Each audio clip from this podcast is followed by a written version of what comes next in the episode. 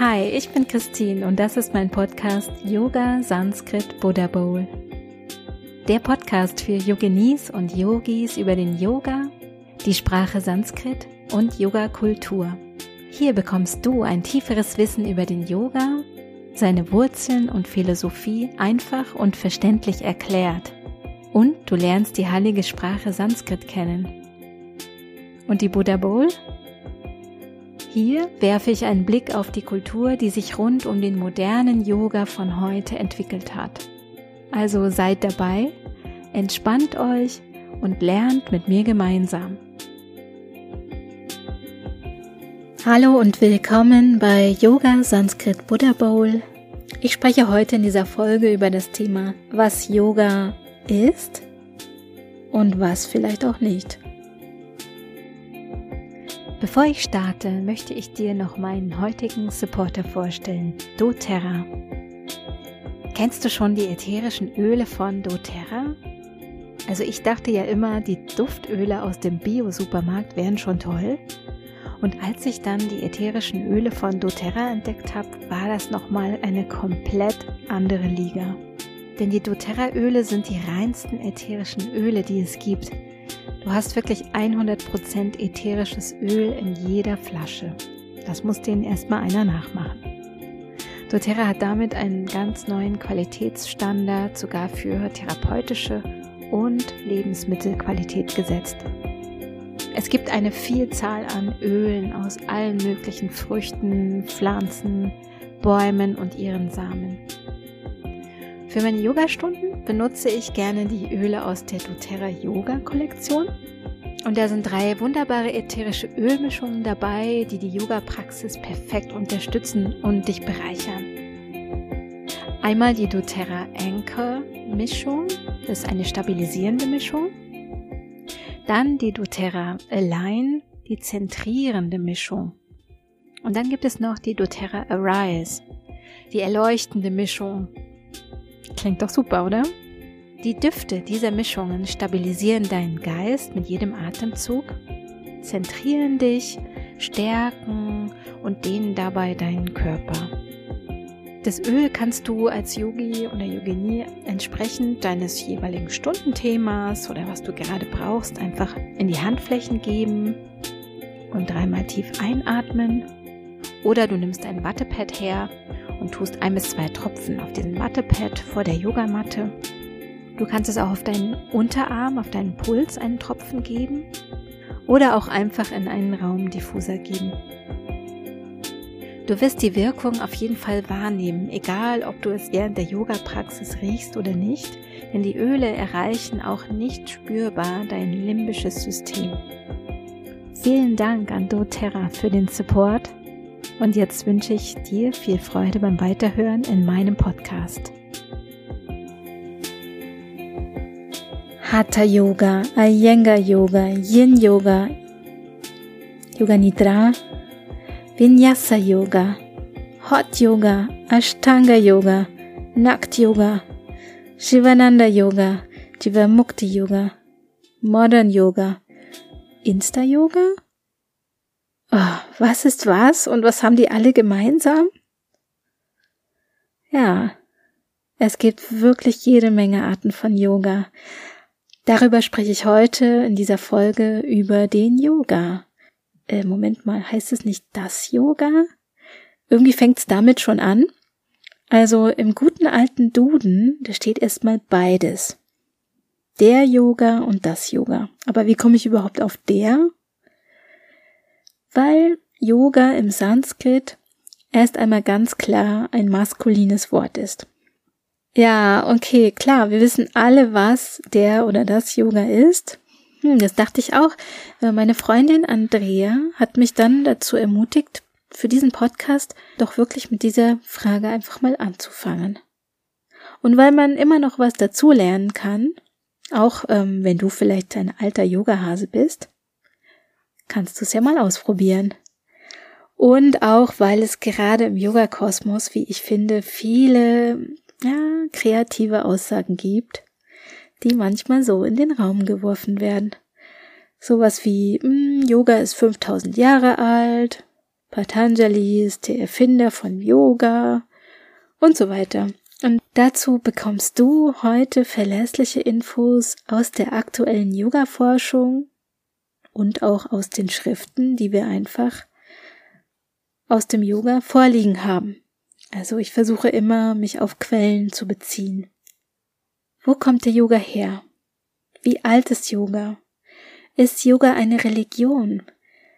Wer hat's wirklich erfunden? Und was genau ist Yoga und was nicht? Also diese Fragen wollen wir heute klären. Yoga Sanskrit Buddha Bowl. Hier bekommst du ein fundiertes Wissen, kompakt und verständlich, das dich deinem Yoga, auf deinem Yoga-Weg, in deinem Swadhyaya, also dem Selbststudium der Yoga-Philosophie weiterbringt. Denn Yoga ist viel mehr als nur die Asanas zu üben. Und darum geht es in diesem ganzen Podcast. Wenn du dich mit den Wurzeln des Yoga, also mit der Tradition des Yoga beschäftigst, dann verbindest du dich mit diesem großen Kulturschatz und damit erhältst du diese Tradition auch am Leben.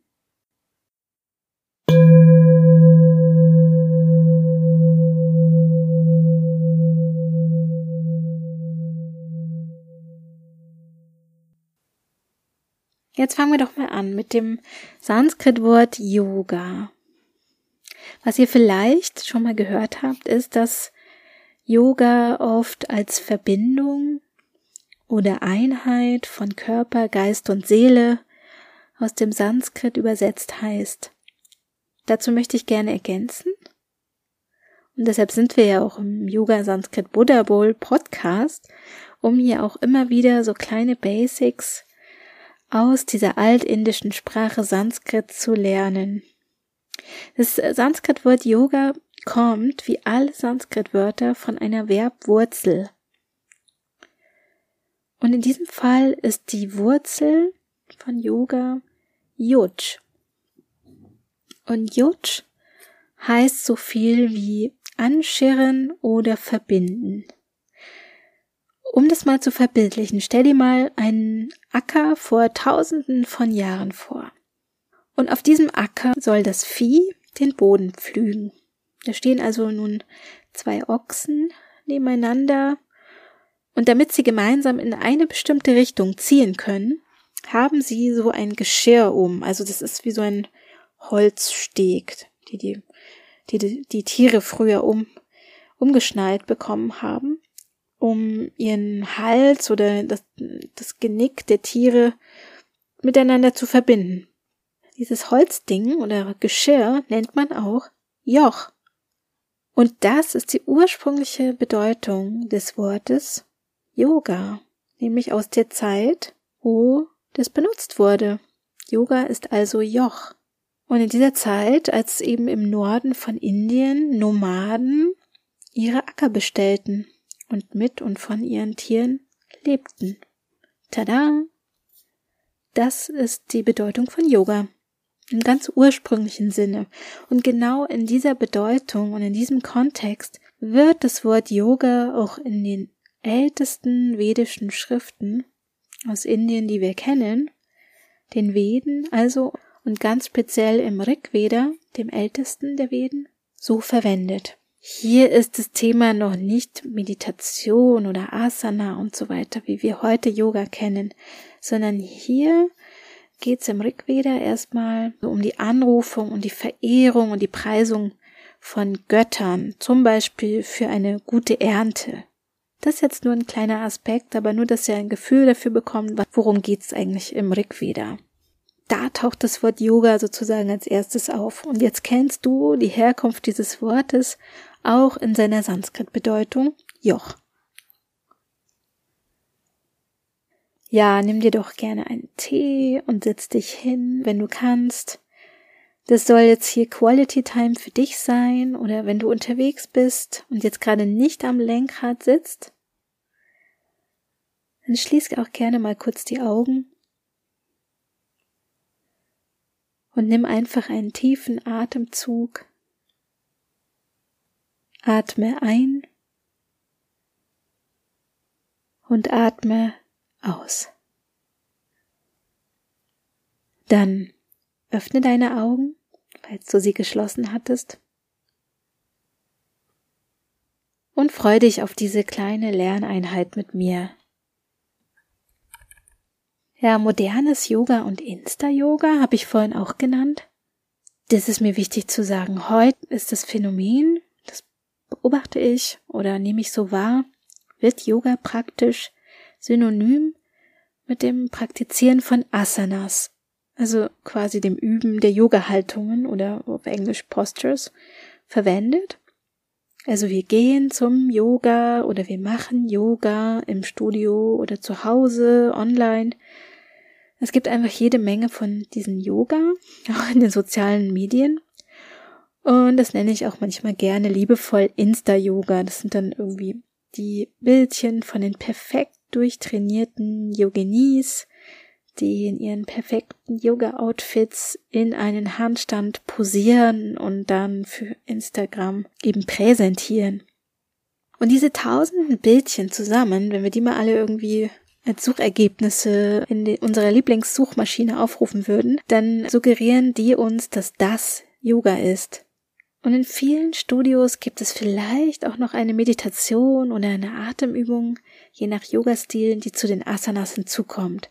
Aber da wird das Angebot schon etwas kleiner und genau dieses Yoga-Kulturphänomen bezeichnet der britische Forscher und Autor Mark Singleton als das Modern Postural Yoga wo wirklich Asana im Fokus steht. Modern Postural Yoga, also im Unterschied zum klassischen Yoga oder zum vormodernen Yoga. Aber Mark Singleton hat tatsächlich seine Dissertation genau zu diesem Thema als Buch veröffentlicht. Das Buch heißt Yoga Body, ist sehr sehr spannend, sehr augenöffnend, finde ich, und auch, ja, war auch sehr umstritten, das Buch. Und er zeigt auf, wie es einen Kulturwandel gab, sozusagen in der modernen Yoga-Welt und wie sich das äh, Modern Postural Yoga so quasi zu dem entwickelt hat, wie es heute praktiziert wird. Aber Yoga ist doch viel älter, oder? Viel älter. Wie alt ist Yoga denn nun wirklich? Also hier gibt es viele Mythen und Diskussionen, auch zwischen Wissenschaftlern, Indologen, Kulturwissenschaftlern, Sprachwissenschaftlern, die sich alle mit diesem Yoga-Feld beschäftigen und natürlich auch uns als ähm, Yoga-Praktizierende, ähm, was wir sozusagen gehört und gelernt haben. Ein Grund ist einfach, dass es ja einfach sehr kompliziert ist, wie sich alles entwickelt hat.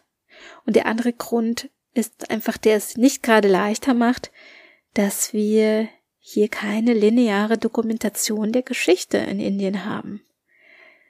Es gibt keine schriftliche Chronik oder sowas. Es ist bei ganz vielen Themen in der indischen Geschichte, vor allem so alter Geschichte der Fall, weil auch die Schrift in Indien erst sehr spät kam und so, ja, damit auch die schriftliche Tradition ähm, von Geschichtsschreibung erst später begann. Überhaupt erst die, das Verfassen von Schriften. Es wurde also vor allem viel mündlich weitergegeben. Und es wurde auch nicht immer eine Jahreszahl dazu geschrieben. Und es macht es also im Ganzen generell bei indischen, bei indischer Literatur oder indischer Geschichte immer schwer zu sagen, zu datieren. Und das ist eben die Aufgabe von Forschern, die sich da auch oft drum streiten. Es ist ein Wunder, dass wir überhaupt jetzt ähm, sozusagen durch den Vergleich von Texten herausfinden, welcher Text war früher und welcher war später. Aber ich schweife ab dazu, zu dieser faszinierenden Aufgabe, gerne mal in einer anderen Folge. Okay, wir wollen die Frage klären, wie alt ist Yoga wirklich? Und wie gerade erklärt, ist dieses wirklich, wirklich schwierig und naja, wir bewegen uns in Schätzungen, die sich auch mal je nach Forschungsstand verändern. Prinzipiell aber gibt es zwei Positionen oder zwei Thesen. These A. Yoga ist 5000 Jahre oder älter. Und Yoga kommt bereits aus den Veden.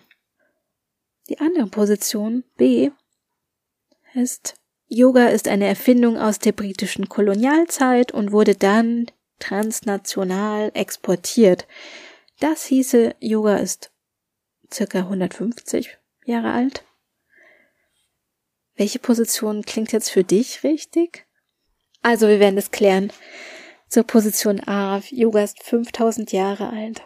Das Yoga aus den Veden, also aus dem Rigveda, wie vorhin erwähnt, hat ja, wie ich am Beispiel der Ochsen beschrieben habe, die Bedeutung eines externen Yokings, wie man auf Englisch vielleicht sagt, also das, das Joch. Da ist Yoga das Joch. Und hier gibt es noch nicht die Bedeutung des Wortes Yoga als Einheit von Körper, Geist und Seele, also einem internen Joch oder internen Yoking. In der Position B, also Yoga als Erfindung in der Neuzeit, das ist am anderen extremen Ende. Denn wir haben jede Menge Textmaterial über Yoga, das auf sehr viel frühere Entwicklungen hinweisen. Und die sogenannte Wahrheit liegt wie so oft dazwischen. Denn wir finden die textlichen Beweise oder textliche Dokumente, die zurück datieren auf die Entwicklungen der ersten Yogis vor etwa 2500 Jahren. Das würde jetzt ungefähr heißen 500 vor Christus. Das ist immer noch sehr alt, oder? Und zwar wird Yoga zum ersten Mal als eine Art Disziplin erwähnt in einer Schrift namens Katha Upanishad. Also was genau die Upanishaden für bedeutende Schriften im Yoga-Kontext sind, dazu gibt es auf jeden Fall eine zukünftige Folge. Also in der Katha Upanishad, die ist aus dem ja, vierten bis fünften Jahrhundert vor Christus und dort finden wir eine erste Definition von Yoga, nämlich Yoga als Zustand des Seins und im Kontext vom internen Yoking, im Kontext der Verbindung von Körper, Geist und den Sinnen. In der Zusammenfassung, Yoga kann älter sein, aber niemand kann es beweisen. Das soll hier auch kein Dogma sein. ich spreche nicht die alleinige Wahrheit, aber ich finde immer, dass wir auch mal hinterfragen dürfen und können, gerade in der Yoga-Welt, was so erzählt und behauptet wird. Und ich versuche, die Quelle zu finden. Wo finden wir eine Tradition? Wo taucht die auf? Und hm, wo ist sie niedergeschrieben?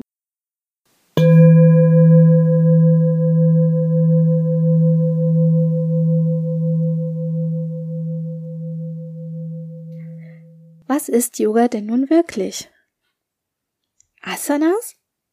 Asanas sind natürlich ein Teil davon. Und ich stelle euch jetzt noch eine andere Sichtweise von Yoga vor, also eigentlich zwei, nämlich von Patanjali, dem ich auch eine eigene Folge widme. Nämlich Patanjali, ähm, der Systematisierer, wie er genannt wird, und der Verfasser des Werkes, das als Quelltext der Yoga-Philosophie angesehen wird. Also der Haupttext, der die Yoga-Philosophie sozusagen zusammenfasst nämlich dem Yoga Sutra. Und von Patanjali erfahren wir einige Definitionen von Yoga. Naja, er muss es wohl wissen, oder? Naja, Definitionen müssen auch nicht langweilig sein. Aber lass uns mal gucken, was er schreibt. Er schreibt Yogas Chitta Vritti Nirodha. Dieses Sutra ist einfach super bekannt und heißt in einer kurzen, knappen Übersetzung, Yoga ist der Zustand, in dem sämtliche Gedankenverwirrungen des Geistes zur Ruhe kommen. Yoga ist der Zustand, in dem sämtliche Gedankenverwirrungen unseres Geistes zur Ruhe kommen. Und die andere Definition von Patanjali, die ich auch ähm, spannend finde, und ich erzähle euch gleich warum, heißt so, Yoga erfährt man durch Yoga und Yoga führt zu Yoga. Äh, Moment mal. Also hier wird Yoga mit Yoga erklärt. Aber was heißt es? Also hier Yoga als eine Disziplin. Yoga führt zu Yoga. Yoga als eine Disziplin und als ein Zustand, den wir haben wollen. Also führt zu Yoga. Also der Zustand, den wir haben wollen und einfach mal Ruhe im Kopf zu haben, einfach zu sein, keine Ablenkung zu haben, in diesem Moment keine Sorgen und kein Leid zu spüren.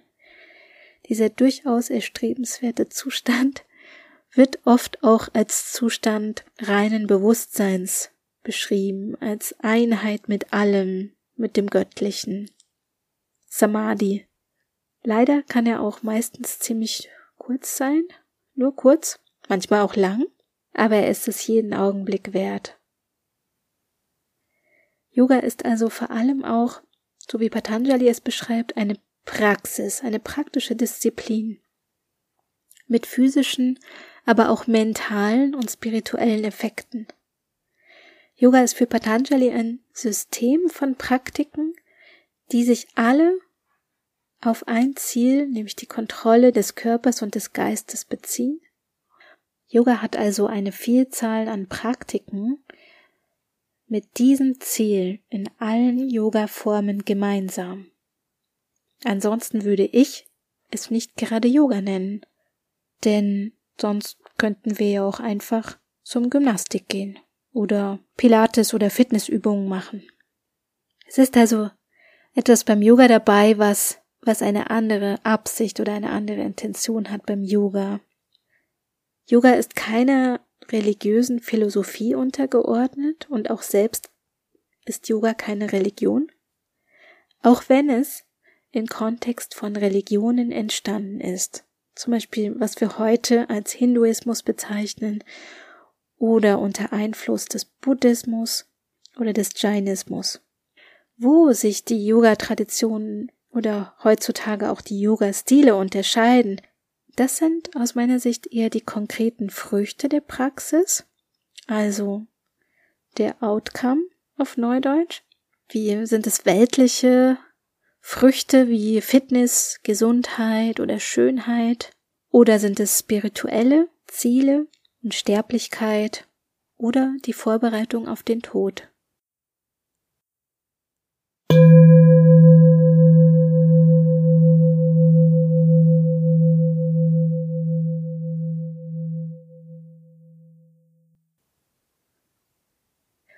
So, ein kleines Fazit. Es gibt also nicht das eine Yoga, das vor 5000 Jahren erfunden wurde und bis heute praktiziert wurde. Das ist, glaube ich, wichtig zu verstehen. Yoga hat sich immer weiterentwickelt und es tut es noch heute. Wie genau und welche verschiedenen Einflüsse und Richtungen es gab, das behandeln viele meiner Folgen in diesem Podcast. Und es ist eine sehr, sehr lange Geschichte, wie wir gerade gehört haben, und kann sowohl als ein Zustand, Zustand von Einheit, oder auch als Disziplin, um diesen Zustand oder einen anderen Zustand zu erreichen, bezeichnen. Und zum Yoga gehört natürlich noch viel mehr als nur Asana. Auch wenn die Yoga-Haltungen natürlich im heutigen modernen Yoga oft im Vordergrund stehen, gehören auch Meditation, Klang, der Klang von Mantren, das Rezitieren von Mantren, das Studium der Yoga-Schriften, Yoga-Ethik und natürlich die Atmung. All das gehört zum Yoga dazu. Und von all dem erfährst du gerne hier in diesem Podcast und indem wir uns auch in der Moderne mit all diesen anderen Aspekten von Yoga beschäftigen und mit seinen Wurzeln, bewahren wir den eigentlichen Kern von Yoga, wie auch immer er sich außen herum weiterentwickelt. Wenn du heute etwas Neues gelernt hast, wenn du Inspiration gefunden hast und wenn du dich für mehr Yoga-Wissen in diesem Format interessierst, dann bleib gerne dran und hör dir in den nächsten Folgen die nächsten Themen an. Interessierst du dich vielleicht für eine Yoga-Lehrerinnenausbildung oder möchtest du als Yoga-Lehrer oder Yoga-Lehrerin mehr Yoga wissen, Sanskrit oder Philosophie hineinbringen oder einfach deine eigene Yoga-Praxis bereichern? Dann bist du hier genau richtig bei Yoga Sanskrit Buddha Bowl. Und gerne kannst du den Podcast auch an andere Yogis oder Yoginis weiterempfehlen. Gerne auch good old mündliche Weiterempfehlung. Und schreib mir gerne, welche Themen dich interessieren. Schön, dass du dabei warst. Bis ganz bald. Nein, jetzt kommt kein Namaste an dieser Stelle. Und warum? Dazu in einer anderen Folge mehr.